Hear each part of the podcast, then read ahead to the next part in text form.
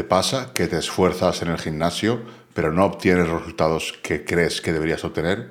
¿Te pasa que no progresas en cargas, que notas que te estancas y que no eres capaz de progresar ni en ganancias de masa muscular ni en rendimiento, progresando en cargas, metiendo más kilos, etcétera? ¿Quieres saber por qué podría ser?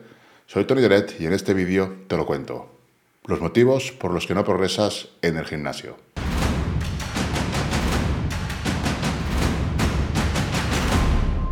Uno de los principales motivos por los que no se da un progreso óptimo en nuestro entrenamiento es porque no aumentamos de manera correcta la carga de trabajo. El objetivo de cualquier programación de entrenamiento ha de ser siempre incrementar de forma progresiva y organizada la carga de trabajo. De esa manera obligaremos al organismo a generar las adaptaciones que estamos buscando con el entrenamiento, ya sea conseguir más fuerza o más masa muscular. Este incremento en el trabajo tiene que ser siempre de forma muy paulatina. Tiene que dar tiempo al organismo a que se adapte a las nuevas demandas. Puedes programar por intensidad, por volumen, por los focos atencionales o incluso autorregular. Todo esto lo explico con más detalle en el club, pero lo que es fundamental es que siempre haya una sobrecarga progresiva. Esto sería un incremento de trabajo y no tiene por qué ser siempre un aumento de cargas. Puedes aumentar también el volumen de entrenamiento.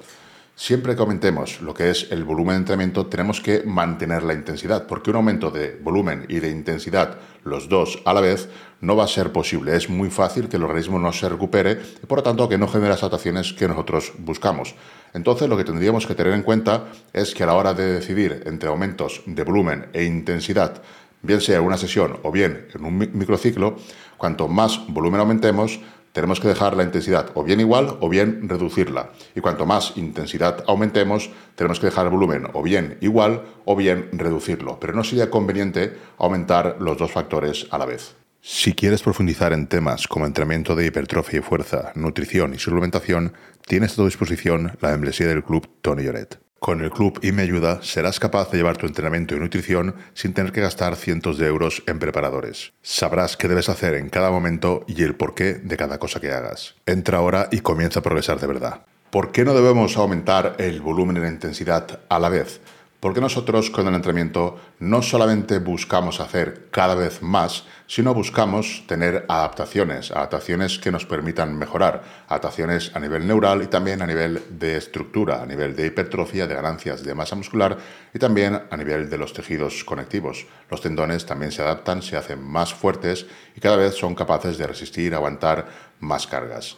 Estas adaptaciones las tenemos que buscar siempre de forma muy progresiva. Si nosotros intentamos de repente aumentar demasiado el estímulo, puede que no consigamos recuperarnos de esos estímulos y por lo tanto no se den las adaptaciones que buscamos.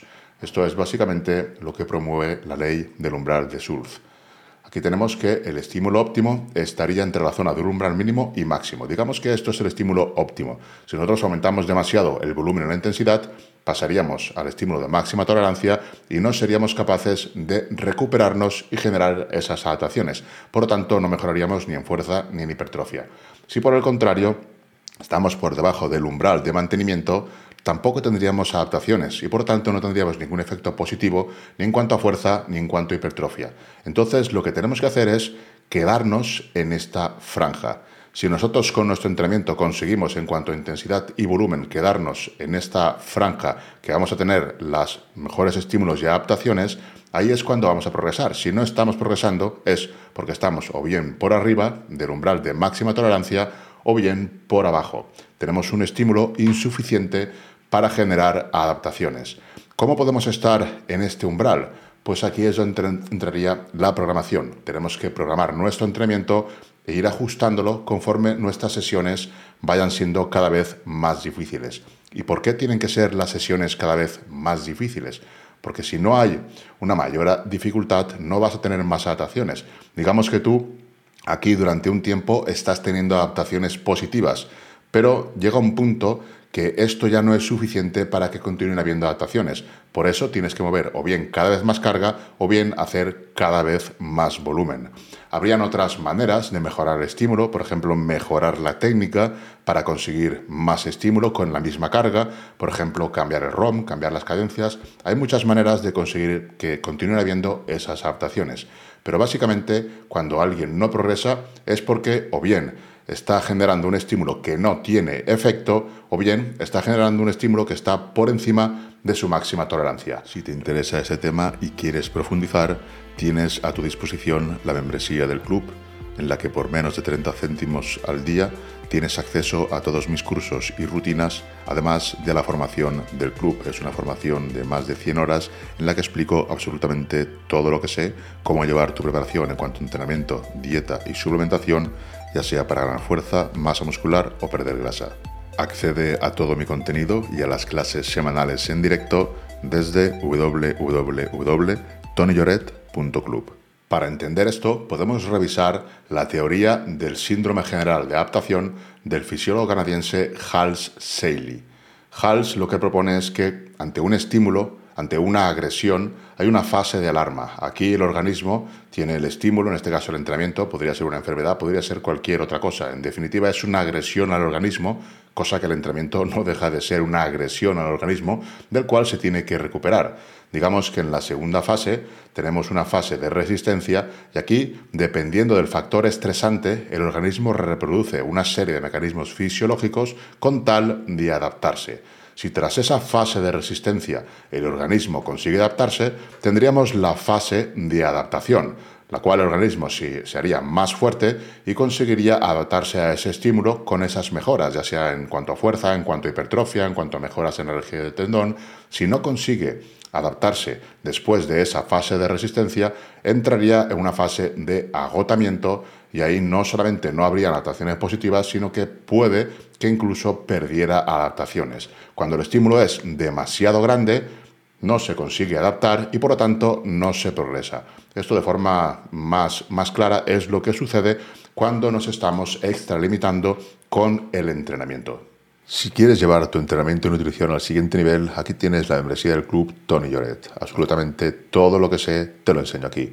Más de 500 vídeos, más de 100 horas lectivas, absolutamente todo sobre entrenamiento y nutrición, para que seas capaz de llevar tu entrenamiento y nutrición o la de cualquier otro atleta. Una vez entendido esto, vemos que lo ideal sería mantenerse siempre donde tenemos un buen estímulo, un estímulo que no sea excesivamente fuerte ni que sea inferior al umbral necesario para conseguir esas adaptaciones. Por lo tanto, la base lo más importante para progresar será siempre que vayamos de forma muy progresiva consiguiendo más estímulo.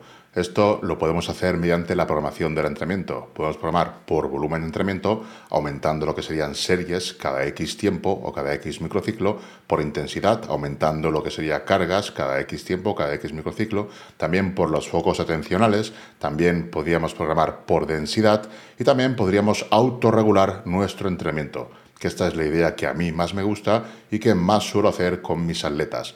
Todos estos tipos de programaciones los explico en el club. Tienes aquí la membresía del club, donde puedes encontrar absolutamente todo sobre entrenamiento, nutrición, biomecánica, suplementación.